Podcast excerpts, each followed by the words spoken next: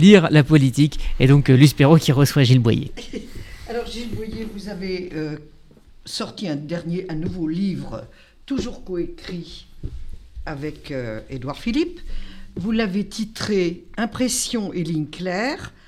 Il y a des têtes de chapitre aussi ou, ou dénominations peu explicites. Pourquoi ce côté à la fois mystérieux et politique? Euh, pour un livre qui, en résumé, pourrait être un opus sur l'art de gouverner Qu'est-ce qu'on a voulu faire avec Édouard Philippe en sortant de, Matignon, chacun à sa place, lui en tant que Premier ministre, chacun le sait, et moi euh, en tant que un de ses proches euh, conseillers pendant deux ans. On a voulu raconter, pas sous forme de journal ou de chronique, les, ressentis, les impressions que nous laissait cette expérience qui a été particulièrement riche, euh, trois ans euh, dans, une, euh, dans une fonction Premier ministre qui est particulièrement difficile, délicate, tous ceux qui l'ont occupé le disent, et en plus dans une période qui a été traversée, chacun le reconnaît, par des crises profondes et inédites. Et on a voulu, euh, avec Édouard Philippe, raconter ce que cette expérience nous a inspiré, la manière dont nous avons vécu l'exercice du pouvoir dont nous n'avions jusqu'alors qu'une connaissance euh, livresque, théorique, et c'est quand même très différent de pratiquer. Un peu plus que théorique, quand Oui, certes, mais enfin, euh, quand on pratique les institutions, c'est totalement différent. on peut lire tous les livres de la planète sur la Ve République. Quand on pratique son fonctionnement, on a un regard forcément différent. Alors, d'abord, Matignon, c'était sous-entendu, mais pas clairement dit. Et vous expliquez que ce qui arrive pendant ces quelques jours d'attente, et même le, et le jour même de la passation de pouvoir et de la nomination d'Édouard Philippe, je ne sais pas qui l'écrit, si c'est lui, si c'est vous. Il y a quelques fois des, des endroits où on peut euh, se dire là c'est lui, là c'est l'autre, mais vous dites c'est la peur la peur terrible, l'angoisse. C'est le vertige, en fait, du pouvoir. Oui, il y a eu quelques journées, là, au début du mois de mai 2017, euh, tout le monde s'en souvient, entre les deux tours de la présidentielle, juste après la victoire du président, où, euh, euh, tout le monde s'interrogeait sur l'identité du futur Premier ministre, et où Édouard Philippe savait qu'il était pressenti d'une certaine manière, mais n'avait aucune assurance. Euh, donc ça pouvait être lui, mais enfin ça aurait pu être euh, euh, beaucoup d'autres personnalités qui étaient à l'époque citées. Et, donc je, compare ça volontiers à, un artiste qui, avant d'entrer sur scène, ressent une peur panique ou un trac, ou vous-même peut-être avant d'arriver à l'antenne, mais dès lors qu'on est à l'antenne, ce trac s'évanouit, dès lors qu'on est dans l'action, dès lors qu'on a prononcé la première phrase. Bah, C'était un petit peu pareil, et c'est vrai qu'Edouard assume, on, le raconte dans le livre que euh, euh, avant, on a peur parce que tout d'un coup, on est propulsé dans une fonction. On a beau se dire, euh, euh, je fais, j'aime la politique, j'y ai réfléchi. On a beau dire, j'y ai réfléchi. On a beau dire, euh, peut-être que je suis prêt. Au moment où ça arrive, eh ben, il y, y, a un moment, et c'est plutôt un, un, sentiment qui est sain. Vous voyez, c'est pas souvent admis hein, en politique. Mais pourtant, non, c'est la première fois que je le lis. Oui, mais et j'ai une très longue expérience des livres politiques. non, mais je trouve que c'est plutôt sain la vie, dans la vie, la peur, le doute, c'est des sentiments qu'il faut, je pense, pas cacher parce qu'ils sont, ils sont sains. Et moi, c'est plutôt les gens qui doutent de rien qui me font peur, je dois vous dire. Alors, est-ce que l'estomac se dénoue au moment où le nom d'Édouard Philippe est prononcé par le secrétaire général de l'Élysée, ou au contraire, il se noue encore plus fort bah, Édouard raconte qu'il a perdu 6 kilos en une semaine. Euh, que sa maman n'est pas contente. Avant la nomination, que sa maman n'est sans doute pas contente, euh, mais qu'après, euh, d'une certaine manière, les journées s'enchaînent, vous voyez ce que je veux dire On n'a on a plus le temps de réfléchir à ce qu'on est, à ce qu'on va devenir. il y a l'implacable machine de Matignon. Oui, on enchaîne les journées, on a des décisions à prendre, on a des réunions, et donc on essaie de faire le mieux possible tous les jours, vous voyez. Donc c'est plus la même forme d'angoisse. Il y a une responsabilité, il y a une gravité, mais c'est plus une angoisse. Alors, quand je disais que c'était un livre sur l'art de, gouverner, vous expliquez d'abord que tout se joue entre quatre personnages, euh, quatre indissociables. Mhm. les, les Français ne le savent pas. Pour eux, il y a le président, il décide, il y a le Premier ministre qui gouverne, euh, mais c'est un peu flou tout ça là, vous le racontez de l'intérieur. Expliquez pourquoi c'est essentiel que ces quatre personnages entourés de hauts fonctionnaires qui connaissent et qui maîtrisent la machine doivent s'entendre et euh, que là, la ligne doit être claire. On essaye de décrire euh, de l'intérieur euh, le fonctionnement de nos institutions qui sont souvent, à notre avis, présentées de manière un peu fallacieuse. Hein. On nous explique que le président décide de tout, on nous explique qu'on vit dans un régime présidentiel et à notre avis, rien n'est plus faux. Et en effet, nous décrivons euh, au sommet de l'État ce qui est présenté comme une diarchie, souvent le président, le Premier ministre, mais qui en vérité, avec chacun leurs deux, leurs plus proches collaborateurs, le secrétaire général de l'Élysée, le directeur de cabinet de Matignon, à eux quatre, ils font tourner l'État. Ils font tourner la machine euh, politico-administrative française. Et c'est en effet, euh, ça n'a pas souvent été présenté ainsi. Et d'ailleurs, je ne sais pas si on, pouvait dire la même chose au cours des mandats précédents, parce que nous n'étions pas là. Mais c'est vrai que l'importance... Et vous ne pouviez pas dire que les quatre s'entendaient, de... fonctionnaient comme ça. Ben, je, ne peux pas le dire parce que nous n'étions pas là, mais en l'occurrence, entre Emmanuel Macron et Alexis Collère d'un côté, entre Édouard Philippe et Benoît Ribado-Dumas de l'autre, il y a eu pendant trois ans un fonctionnement à quatre d'une grande fluidité. Et c'est très important que, euh, au-delà des discussions euh, politiques euh, que peuvent avoir le président et le Premier ministre, il y ait à leur côté la cheville ouvrière de la mise en œuvre et de l'exécution, parce qu'on voit bien que c'est souvent là où le bas blesse. Alors, vous expliquez aussi, il y a un très long hommage, et ça, moi, je dois dire qu'en spécialiste du livre politique, je l'ai rarement lu aussi, vous expliquez que la, constitution de la Ve République, telle que Michel Debré l'a écrite, est une merveille d'équilibre, une merveille de, texte bien préparé, euh, bien huilé, et que finalement, elle a démontré toutes ses qualités dans toutes les situations, les réformes, les cohabitations, expliquer un petit peu cette approche que vous avez tous les deux en tant que juriste Parce que vous, vous êtes juristes tous les deux. Oui, oui, c'est vrai. Alors d'abord, c'est un très beau texte, il faut le lire. Oui. On ne prend pas toujours le temps de le lire. Mais il faut, parce que c'est un texte magnifique. C'est un très beau texte qui a toutes les apparences de la clarté quand on le lit, mais qui en fait est un monument d'ambiguïté aussi. Et c'est très bien comme ça, parce qu'au fond, une constitution, elle vit. Elle vit à travers son fonctionnement, et il faut pouvoir garder de la latitude dans la manière dont on la fait vivre. Et euh, euh, elle nous la décrivons comme une merveille, ce qui n'est pas souvent dit en France. Hein. on critique beaucoup nos institutions et on a toujours envie, il y a toujours quelqu'un pour dire il faut changer de constitution et ça ira beaucoup mieux. Mais en vérité, avant d'en changer, il faut vraiment faire attention. Il faudrait la lire déjà. Oui, probablement, il faudrait la lire. Et surtout, la nôtre est une merveille d'équilibre des pouvoirs, contrairement à ce qu'on lit et ce qu'on entend parfois. C'est-à-dire qu'il y a des pouvoirs, il y a des contre-pouvoirs. La Ve République est un régime parlementaire, contrairement là, aussi à l'idée reçue euh, qui circule. Il faut une majorité à l'Assemblée pour gouverner. Et d'ailleurs, en période de cohabitation, on l'a bien vu. Quand on n'a pas de ça majorité, fonctionne. Quand on n'a pas de majorité à l'Assemblée, eh ben, le président est réduit, euh, il a des compétences très réduites. Bon. Euh, et donc euh, ce sont les élections législatives qui sont en fait les élections centrales de la Ve République, simplement aujourd'hui par une espèce de, transformation du, débat public. Aujourd'hui c'est la présidentielle qui focalise l'attention parce que les législatives suivent juste après, juste après. Et donc on essaye dans le livre de raconter cet équilibre et de dire que c'est particulièrement périlleux et risqué de changer un paramètre parce que c'est un équilibre. Vous voyez, quand on a changé le mandat présidentiel, ben en fait, on a modifié globalement. Vous le quinquennat. Quand on a modifié, pardon, la durée du mandat présidentiel, oui, pour arriver au quinquennat, en fait, on change un chiffre hein, dans la Constitution. Ça paraît rien du tout, mais en fait, on modifie tout un équilibre. Et je vois beaucoup de gens qui disent il faut supprimer le poste de Premier ministre. Bon, euh, ça aussi, euh, euh, dans les faits, comment ça se traduit hein, Parce que c'est pas évident, c'est pas évident. Donc je... Dans la distribution des rôles, le Premier ministre était essentiel.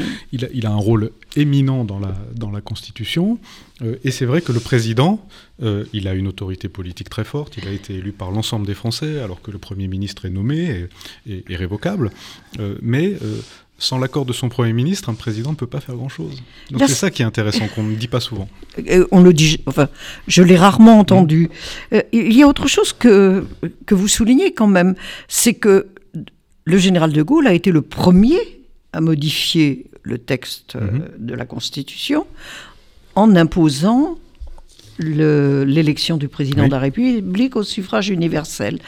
Et que malgré cela, le régime est resté un régime parlementaire. Euh, expliquez-nous euh, la nuance, parce que Michel Debré n'était pas très content de, cette modification du texte, apparemment. Euh, selon l'histoire et, de ses, et selon ses biographes oui, oui, ce et ses mémoires. C'est ce que j'ai lu, euh, et c'est vrai que euh, on a beaucoup raconté que le général de Gaulle avait dit, mais après l'attentat du Petit Clamart, si je disparais, qu'est-ce qui se passe? Il faut que le régime me survive, et pour ça, il faut que mon successeur bénéficie du suffrage de l'ensemble des Français, parce que moi, c'est différent. Et c'est vrai que c'était lui, c'est vrai que c'était différent. Lui, c'est vrai que lui, c'était différent. Mais c'est vrai que l'élection au suffrage universel du président de la République, là aussi, on a modifié un paramètre du texte constitutionnel qui a modifié l'ensemble de l'équilibre de nos institutions. Euh, alors sans doute pour le mieux, et je ne pense pas que les Français soient prêts à renoncer à l'idée d'élire leur président au suffrage universel direct, mais dans tous les régimes parlementaires qui nous entourent, beaucoup des régimes parlementaires européens, euh, il n'y a pas de président élu au suffrage universel, il y a soit un monarque, un roi, soit un président qui est élu par un collège de grands électeurs, comme c'était le cas en 1958, mais c'est le Premier ministre qui a euh, l'onction populaire. Et donc c'est la singularité française. Euh, et je, trouve, je, dis pas que c'est mal, je dis juste qu'on est différent euh, et que. Euh, mais notre histoire est différente aussi. Oui, oui, non, mais probablement, et, c'est très bien comme ça. Simplement, le, aujourd'hui, le, nous trouvons, je trouve, que le débat politique se focalise beaucoup trop sur l'élection présidentielle et sur l'incarnation de ceux qui vont porter le projet, et au détriment des idées. Et d'ailleurs, notre actualité le démontre. Alors, vous précisez aussi, et que les, vos futurs lecteurs euh, le sachent, aucune anecdote, aucun, euh, aucune retransmission des échanges entre le président et le Premier ministre ne, ne seront galvaudés dans ce livre. Vous dites que c'est la condition aussi pour que fonctionne la confiance entre le président et son Premier ministre. Euh, c'est pas le cas de tous les hommes politiques. Hein. Il y a beaucoup des très proches qui, ont, qui se sont précipités pour euh, vendre oui, chacun fait ça comme il estime devoir le faire.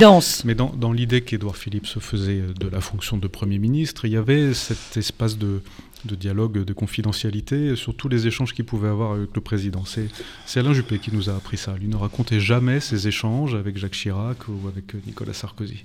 Parce que c'est sacré et si, le président ne peut plus parler en, ayant euh, l'assurance que ses propos vont pas se retrouver dans la presse, eh ben, il n'y a plus de dialogue. Et c'est ce qui a permis, je crois, pendant trois ans, au début du quinquennat, euh, d'avoir un fonctionnement à la tête de l'État qui était fluide et confiant. Et c'est, je trouve, une bonne règle. Et, dans le livre, on n'a pas souhaité euh, faire parler d'autres gens que nous. Voilà, c'est notre point de vue. Il est discutable, il sera discuté, ah mais c'est notre point de vue. Et, on n'a pas voulu euh, faire dire à, d'autres personnes, à commencer par le président de la République euh, lui-même, des choses que Interpréter nous, avions ce qu'il pouvait penser. Mhm. Alors, vous, de, vous êtes le proche confident, conseiller d'Édouard Philippe à Matignon, et ça commence quand même avec des problèmes qui traînaient depuis des années. Vous vous retrouvez avec l'histoire des zadistes de l'aéroport, le fameux aéroport euh, de Nantes, qui, un dossier qui traînait depuis quelques 30 ans quand même. Comment expliquer que de, gouvernement en gouvernement, vous ayez hérité de ce, de ce cadeau empoisonné Alors on le raconte dans le livre et c'est un sujet, euh, enfin moi ça m'a passionné ce dossier parce que c'est un dossier emblématique de la manière dont l'État peut lui-même se mettre dans l'embarras. Euh, euh, se tirer une balle dans le pied. Oui, faute de décider, les années passent, les décennies passent, c'est même 50 ans Luce. C'est pas 30 ans, c'est 50, ans, parce que ça date de 1970. Et donc, euh, euh, lorsqu'on arrive à Matignon, euh, bah, il faut décider, parce que tous les élus locaux, les riverains, tout le monde attend la décision. Est-ce qu'il faut faire ou pas un aéroport à côté de Nantes? Alors aujourd'hui, c'est une décision que tout le monde a oubliée, qui paraît facile, mais sur le moment, c'est un dilemme incroyable, parce que, évidemment, d'un côté, vous avez ceux qui disent, mais on ne peut pas laisser bafouer l'autorité de l'État. Ils ont raison, on ne peut pas laisser s'installer des occupants illégaux sur la zone, qui bloquent des routes, qui commencent à construire des, des immeubles en dur, en plein bocage pour empêcher la construction de l'aéroport. On ne peut pas laisser faire ça. Et ils ont raison. Et de l'autre, vous avez... Euh, les écolos. Vous avez l'évolution euh, de l'opinion qui fait que euh, notre passion pour l'avion, avant même le Covid, commençait déjà à s'étioler, qu'on se demandait si au fond c'était bien d'encourager le trafic aérien dans cette région. Vous avez tout ça qui se mêle. Vous avez 50 ans de report. Vous avez le référendum de François Hollande qui rajoute à la confusion en fait, parce que les habitants de Loire-Atlantique, 55-45, disent il faut faire l'aéroport, enfin on est bien avancé, il y a toujours l'opposition, il y a la moitié des gens qui votent pas et la moitié des gens, l'autre moitié qui sont contre. Donc si vous voulez, on a, et, nous, on décide en sachant, en sachant que quoi qu'on décide, il y aurait de fortes critiques. Évidemment. Et la décision de ne pas faire Il n'y avait que des coups à prendre. Oui, oui, bien sûr. Mais on a été très touchés parce qu'on s'est déplacé sur le terrain. On a vu les maires de toutes les villes concernées, le maire de Notre-Dame-des-Landes qui attend ça, euh, le, le- le maire de la commune sur laquelle est situé aujourd'hui l'aéroport qui, lui, il voit passer des avions au-dessus de son école tous les jours. Eh ben, lui, pour lui, c'est la vie, c'est très important. vous voyez. Euh, Et l'État euh, euh, a sur soi, sursi à statuer pendant des années, des décennies. Et je trouve que c'est la responsabilité des politiques à un moment donné de décider en fonction des paramètres, sachant que euh, parfois il n'y a que des mauvaises décisions. Alors, zadiste, Oui. ça illustre le mot même, vous qui, avez- qui Oui. aimez le mot juste, Oui, que ça soit devenu un- un- presque un, un nom propre. C'est quand même étonnant. Bah, ça illustre ce que vous venez de dire parfaitement. Bah, au départ, ZAD, c'est un terme du droit de l'urbanisme qui, signifie zone d'aménagement différé. Ouais, Donc, ouais. ça veut bien dire ce que ça veut dire. Et maintenant, c'est devenu zone à défendre. Alors, autre euh, problème euh, que vous soulignez, la, prise de conscience de l'écologie, qui euh, en, en réalité traverse tous les partis. C'est pas réservé à un parti l'écologie. Tout le monde se soucie de l'avenir de la planète, mais vous dites nous avons gagné en France grâce au général de Gaulle qui a imposé le nucléaire et qui a fait que nous avons une électricité propre avant tout le monde. Donc vous êtes pro-écolo, pro-nucléaire et écolo en même temps.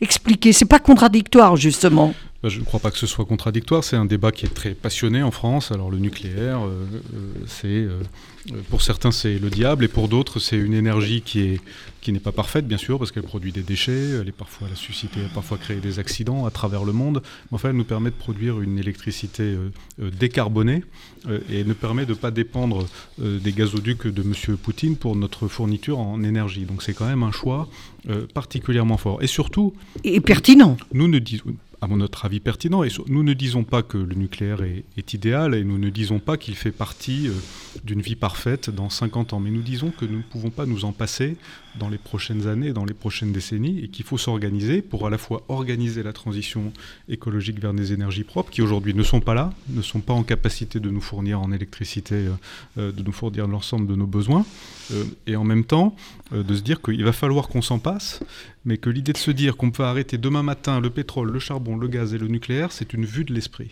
Et donc on, on appelle, dans, dans notre livre, à, à aborder ce débat de manière euh, plus rationnelle que passionnelle. C'est ce que n'a pas su maîtriser quelque part euh, Nicolas Hulot dans l'exercice de ses fonctions. On, en parle beaucoup parce que c'était un ministre, c'est vrai, emblématique du, du début du quinquennat. Et Nicolas Hulot, et moi je l'ai- trouvé très, euh, très touchant, habité par euh, la cause qu'il défend, évidemment, mais il était, il était il ne voyait plus ce qu'on faisait, il ne voyait plus que ce qu'on faisait pas, parce qu'il était, je pense, euh, sous pression de beaucoup de ses amis, euh, et donc euh, je pense que je suis pas certain qu'il a été très heureux, en fait, d'être ministre. C'était peut-être pas le bon choix pour lui. Je ne sais pas.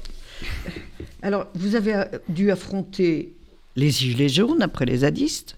Ça, c'était aussi quelque chose de tout à fait nouveau. Oui, c'était.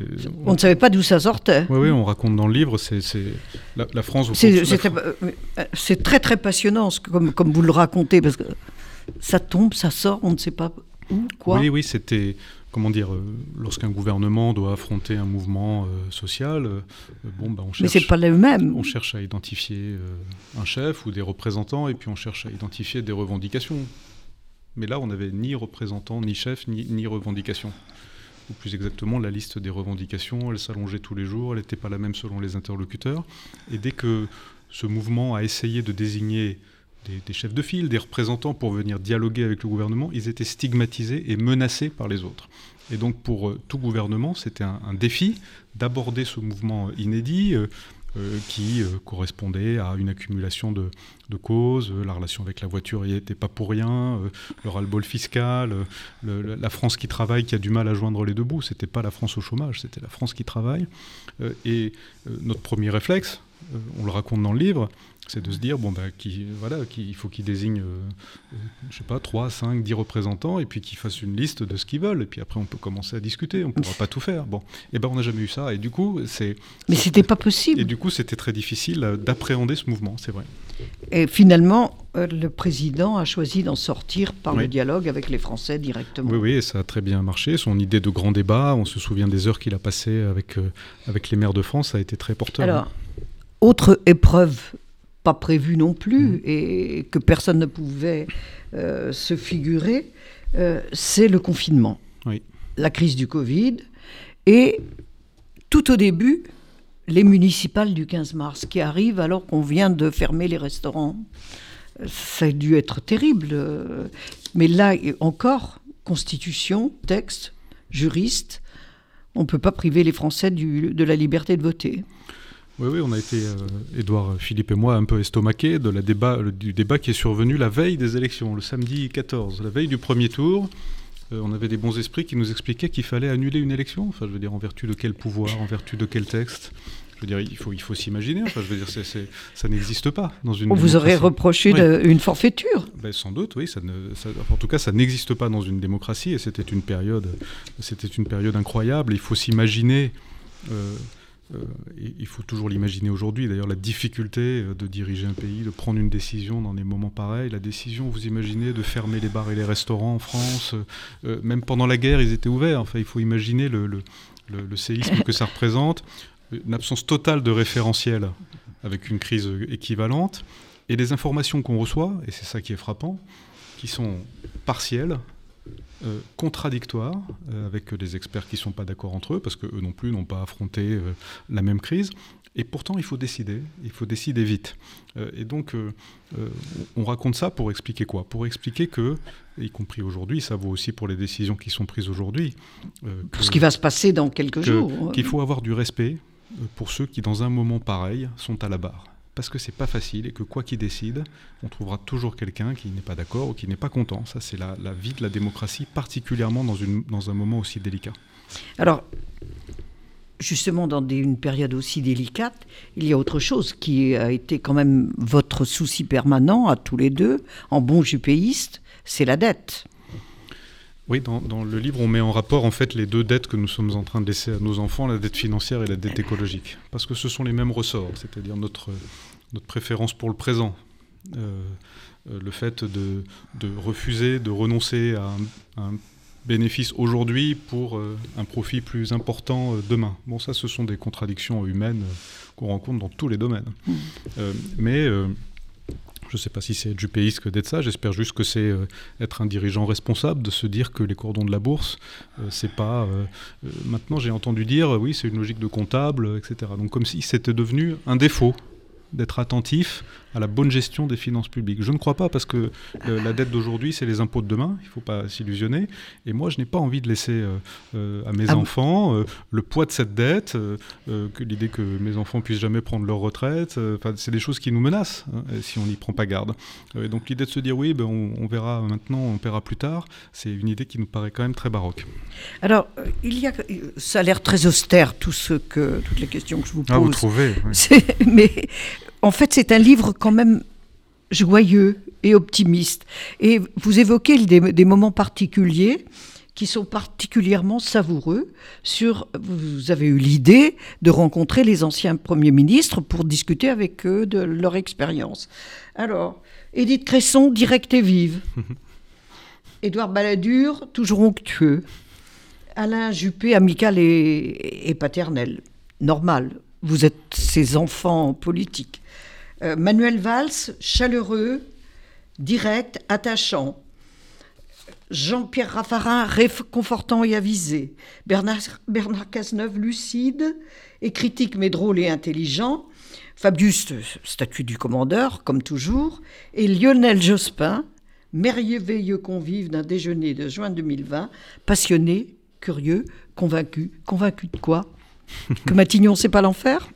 Oh non, c'est pas l'enfer. D'abord, Édouard Philippe l'a jamais décrit comme ça, et, euh, parce que c'est un endroit où on décide, c'est un endroit où c'est évidemment une fonction difficile. Et euh, Édouard Philippe a perpétué la tradition qui est de recevoir ses prédécesseurs. Et je ne sais pas si vous avez remarqué à quel point il y a une différence de tonalité et de langage entre ceux qui ont exercé des responsabilités importantes et ceux qui ne l'ont jamais fait. jamais exercé, Et ça, absolument. ça me frappe. C'est une différence de gravité, une différence de l'intime conscience, l'intime conviction que ce qu'on fait est difficile. Et il y a une forme de club, oui, de solidarité des anciens premiers ministres avec celui qui exerce les fonctions, parce que eux savent, eux savent à quel point c'est difficile. Alors, pour conclure euh, ce, ce livre et cette interview sur ce livre, je vais vous, vous poser une dernière question. Vous nous parlez un tout petit peu du monde d'avant, mais parce que c'est déjà de l'histoire. Pas du tout du monde d'après, parce qu'on a l'impression que vous ne savez pas très bien ce que ça veut dire. Mais vous nous parlez de la France d'ici et de maintenant, comme l'avait évoqué François Mitterrand en 1981. Ah, ici et maintenant. Est-ce, ici et maintenant. Est-ce que c'est la bonne conclusion? Bah, Si vous voulez, en tout cas c'est la vôtre. Non, non, on, a, on, raconte ce qui a changé dans la vie politique entre le moment où on a commencé et maintenant. Et c'est vrai que la vie politique, elle est comme la vie tout court, elle change, elle évolue. Euh, mais après, euh, euh, dire, dire de quoi demain sera fait, ce serait bien présomptueux. Hein. Alors, impression pardon, Impression et ligne claire, Édouard Philippe, Gilles Boyer, qui, qui sont déjà co-auteurs de plusieurs livres et qui ont toujours été édités chez Lattès.